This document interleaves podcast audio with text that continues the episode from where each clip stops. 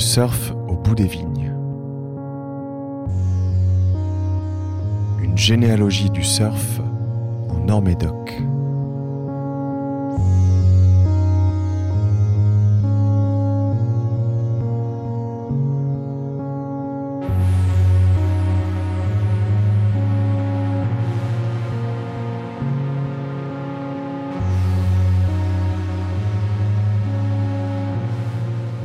Situé entre l'estuaire de la Gironde et l'océan Atlantique, le Médoc septentrional a connu, comme partout ailleurs, un développement fulgurant du surf en seulement deux générations. Moins réputés que ceux des Landes ou du Pays basque, les spots de cette portion de littoral offrent pourtant des vagues de grande qualité qui ont été pendant longtemps jalousement préservées de l'extérieur par les surfeurs locaux. À travers une série d'entretiens menés avec elles et eux, ce podcast parcourt 50 ans d'histoire du surf en Nord-Médoc. Plongée sensible dans l'intimité de ces femmes et de ces hommes pour qui l'océan est une nécessité vitale. Premier épisode, le temps des pionniers. Voilà Coubre qui est toujours allumé. Et Cordouan est éteint maintenant. Toi, Cordouan est éteint la coubre est toujours allumée. Alors moi, quand j'explique l'embouchure Gironde, le phare est dans l'embouchure, la coubre est à la pointe extrême. Alors, et depuis Soulac, tu situes bien le phare, tu... On le voit bien. Et la coubre vient de s'éteindre. Non, le voilà. Et nous, on a la plus belle plage. C'est mon paradis.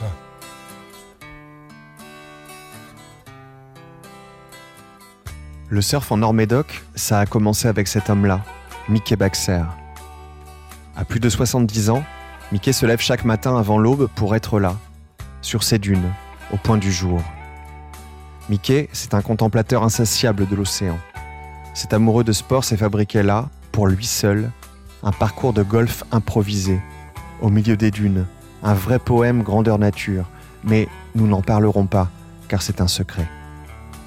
On raconte ici, à Soulac, que c'est lui, Mickey Baxter, qui a été le premier à se mettre à l'eau avec une planche. Pour pas mal de surfeurs du coin, il est un peu le grand ancêtre de la tribu. Mais ce que lui nous dira, c'est qu'en vérité, ça a commencé avec Pierrot, son frère, le Benjamin de la famille. C'est Pierrot qui a entraîné Mickey dans les vagues. C'était il y a longtemps, c'était dans les années 60, et comme toutes les histoires de frères, ça a commencé dans l'enfance.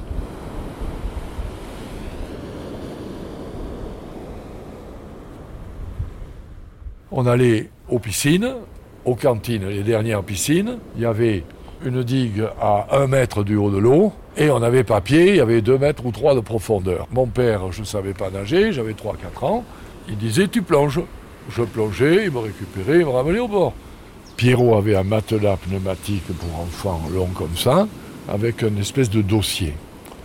Il se mettait sur son matelas, j'ai une photo de ça, je ne sais pas où elle est, ce qu'elle est devenue, où le dossier lui servait de spatule, il était à genoux, il ramait et, il surfait à genoux sur un matelas pneumatique, il avait 10, euh, 15 ans, même 10 ans. Avant d'avoir euh, ma planche de surf, là tout gosse, hein, tout gosse, euh, je ramais, je prenais déjà des vagues un peu en, en, en kneeboard si tu veux. Je prenais déjà des vagues euh, sur mon petit matelas. Un, de mes frères avait des copains du Pays Basque et un de ses copains était venu. C'était le premier vrai surfeur qui venait à Soulac. Et je l'avais vu partir dans la baïne, là, là, chercher les vagues, en pas de la genou. Tout le monde a essayé, tout le monde s'est cassé la gueule. Ce n'est pas une planche à laver. Ce n'est pas non plus une planche à repasser malgré les apparences. Voilà à quoi sert cette planche. C'est l'élément indispensable au sport nouvelle vague, le surfing. Ce sport nous vient du Pacifique, les Hawaïens le pratiquent depuis de nombreuses années. Et comme les Occidentaux aiment tout ce qui est exotique, ils ont décidé de l'adopter. Nous sommes en 1969. Pour quiconque espère surfer, il est impératif de se rendre sur la côte basque. C'est de là que la vague du surf déferle sur l'Europe depuis qu'un Américain y a laissé une planche dans les années 50. L'Américain, c'est Peter Wirtel. Et en 1956, il vient tourner un film pour Hollywood. Quand il voit les vagues de la grande plage, il se fait expédier sa planche de surf depuis Los Angeles. Il est le premier à surfer à Biarritz sous les yeux ébahis des locaux avec qui il devient ami. La planche reste sur place le temps du tournage et elle est étudiée sous toutes les coutures avant d'être répliquée. Toute une bande se regroupe autour du surf. Plus tard, on appellera les membres de cette bande devenue mythique les tontons surfeurs. Pour Mickey et Pierrot, le voyage au Pays Basque est une étape obligée sur le chemin du surf. Début des années 70, j'ai eu envie de, de me trouver une planche.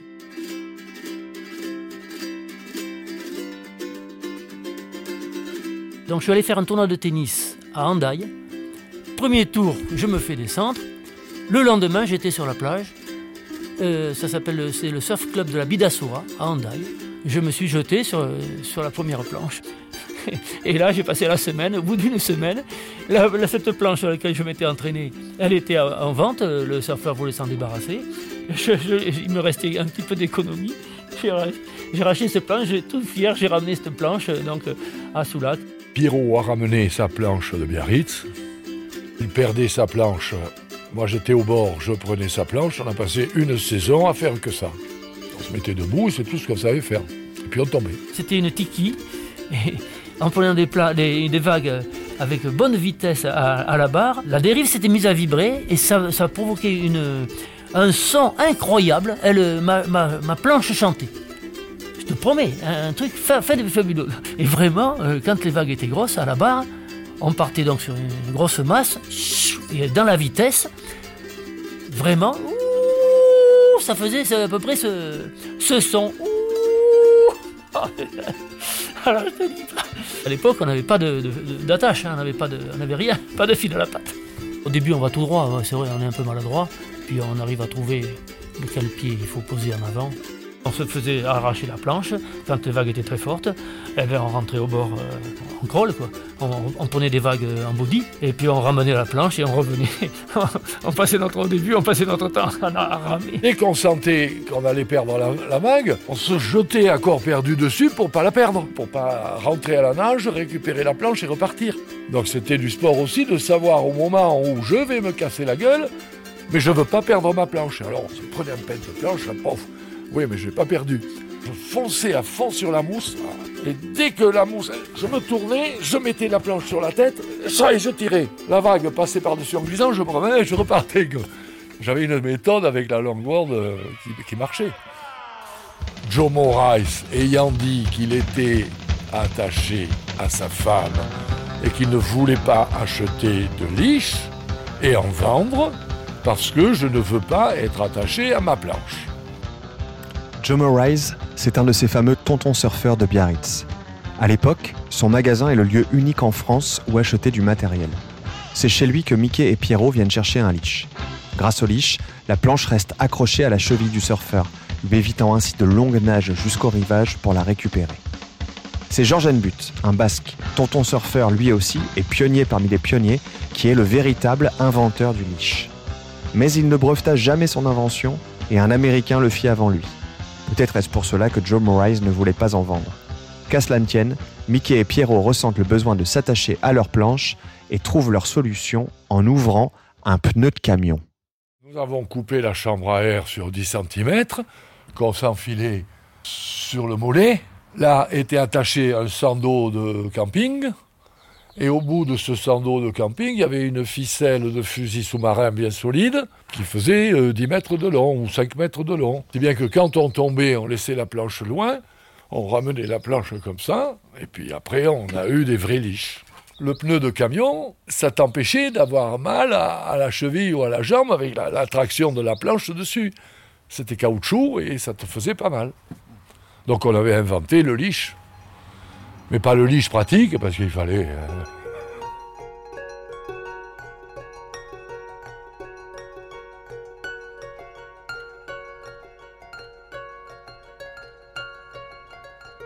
Cette glisse des pionniers, c'est une glisse ingénue, où il faut savoir faire preuve d'ingéniosité, où chaque planche est un trésor inestimable, où se procurer du matériel suppose un long voyage.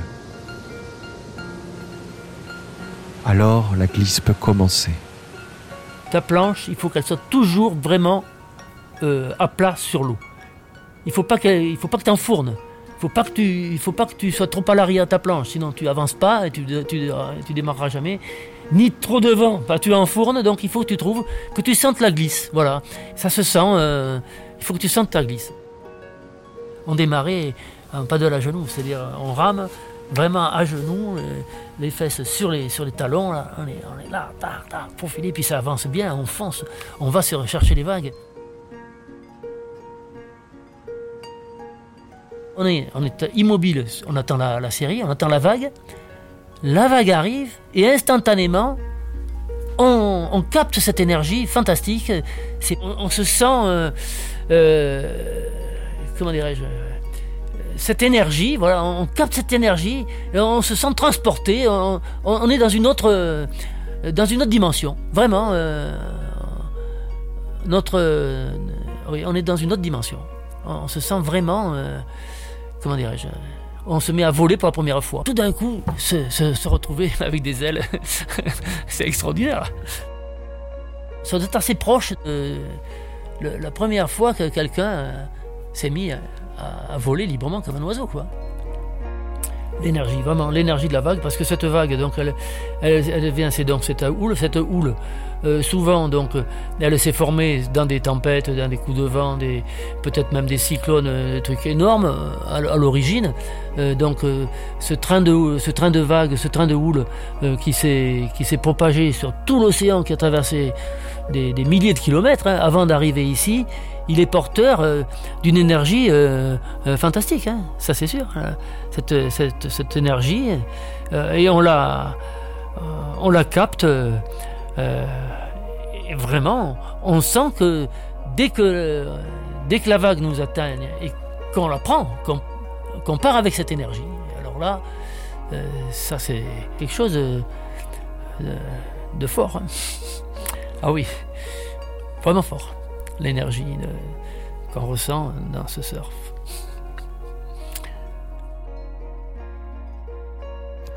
On l'entend il y a dans le surf ces instants de grâce qui en font peut-être une pratique spirituelle, car il peut s'établir, parfois, une véritable communion avec les éléments. La marée, le ciel immense au-dessus des eaux, la lumière, les incendies de couleurs, des vagues parfaites, une compréhension intime des courants.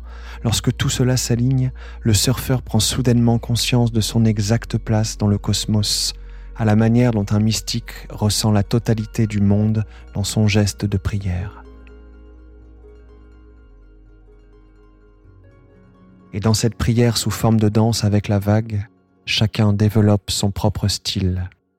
Il y en a qui sont beaux, d'autres qui sont costauds, d'autres qui sont petits, d'autres qui sont grands, tout ça. Il y en a qui la détruisent, qui remontent, qui font un saut périlleux, triple saut périlleux, qui retombent. C'est pas beau. Moi, j'aime le surf pas agressif. Suivant la force de la vague, tu profites de la force du taureau pour lui foutre une estocade. Le taureau, il fait une tonne, toi, tu fais 120 kilos. La beauté du toréador, c'est la beauté du surfeur. Dans cette quête de beauté, ce n'est pas seulement la vague qui est visée, mais tout le paysage. Non loin de Soulac, les frères Baxer ont trouvé un paysage et une vague qu'ils ont chéri plus que tout autre un jardin secret, difficile d'accès. L'anse du Gurp. Les plus belles euh, sessions qu'on a faites, c'est euh, au centre de la baie du Gurp, c'est-à-dire euh, après la Négade, au sud de Soulac. Et c'est là qu'on a eu les plus belles sessions, vraiment. On aperçoit le, phare de Cordouan dans l'alignement de la pointe de la Négade. et puis les vagues étaient parfaites. Hein, là, avec et justement mon frère Mickey. Alors là, extraordinaire. Parce que lui, c'est un gars, il mesure plus de 1m80, pas 1m90. Euh, donc, euh, euh, même à marée haute, à marée haute, il, arrive à, surfer les vagues, mais vraiment, il était vraiment la vague le submergeait, hein, il était devant. Ah ouais, ça, c'est les plus belles sessions qu'on a faites. Donc, c'est dans le centre au centre de lance du GURP. Alors c'était vraiment du crapahut parce qu'on on amenait les, nos, nos, planches, donc euh, nos voitures, on les laissait au GURP. Et du GURP, eh ben, on se faisait toute la plage à pied pour arriver à peu près, on avait un bon kilomètre, un peu plus d'un kilomètre à se farcir et nos grosses planches pour partir là-bas.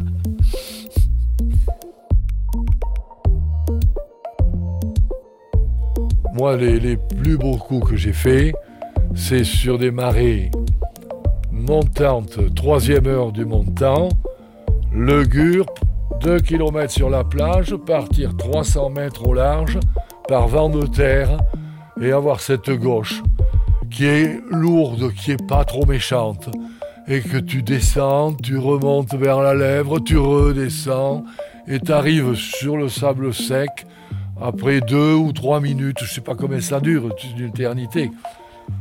Parce que maintenant, le surf, c'est 20 secondes, t'es content, t'as fait 20 secondes. Et nous, on était là, sur nos grandes plages. C'était ça mes, mes, plus beaux souvenirs. Matin, petit lever du soleil, 8 heures, 3 heures de surf dans des conditions de rêve, et puis voilà. Bon, il est sauvage. Hein. Pierrot, ils adoraient ça aussi. Il allait tout seul aussi.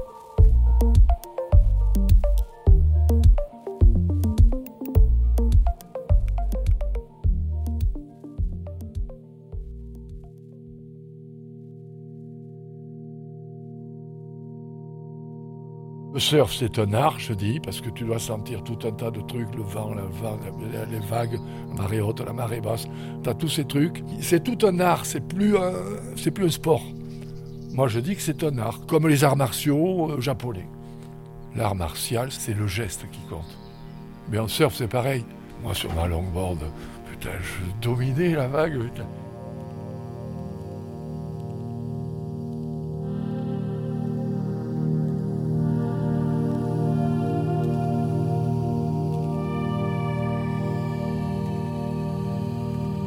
C'était surtout euh, euh, les copains, en fait. C'est la session, les vagues, et surtout euh, le petit groupe d'amis qui ont ressenti les mêmes, qui ont ressenti les, mêmes choses. C'est partagé, vraiment. Ça, là, on partage vraiment une émotion. C'est pas, c'est pas un truc vraiment personnel. C'est vraiment un, travail de, groupe. Moi, je fais un petit groupe, hein. Moi, pour moi, c'était ça, les plus belles sessions. C'est à trois, euh, parce que. Ouais, c'est. Parce en, plus, on, on, surfe, mais on, entend, on entend les vagues quand même, on entend les vagues. Et puis ensuite, quand il y en a un qui démarre, on l'entend, on le voit passer, remonter, on, l'aperçoit son surf, on, on surfe, euh, on surfe ensemble finalement. Hein. À la Villa Louisa, quand je voyais Vendeste, oh, je dis c'est bon, Pierrot, il y a du vent d'Est Alors essayé de le réveiller, et puis. Euh, ah, le matin, quand je me lève, je regarde la mer, moi, toujours. Maintenant, je surfe avec les yeux. Et c'est bon. Regarde les goélands et les mouettes. On dit qu'elles s'amusent. Il y a un courant d'air ascendant sur les vagues et elles sont en vol plané et quand elles voient que la vague va éclater, elles remontent et elles vont chercher la deuxième vague derrière. Et elles vont plein sud sur des kilomètres sans un mouvement d'elles. On dit qu'elles surfent. Mais elles surfent. Elles surfent mieux que les surfeurs. Hein. On arrête sur les mouettes. Oui, le chandon? Aujourd'hui, Mickey et Pierrot ont rangé leurs planches.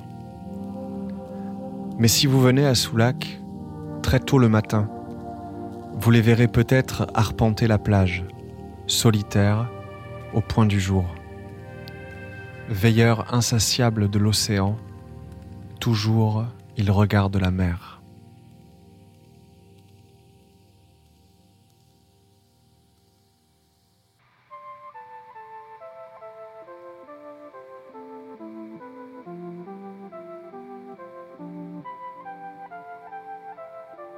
C'était Le surf au bout des vignes, une généalogie du surf en Nord-Médoc.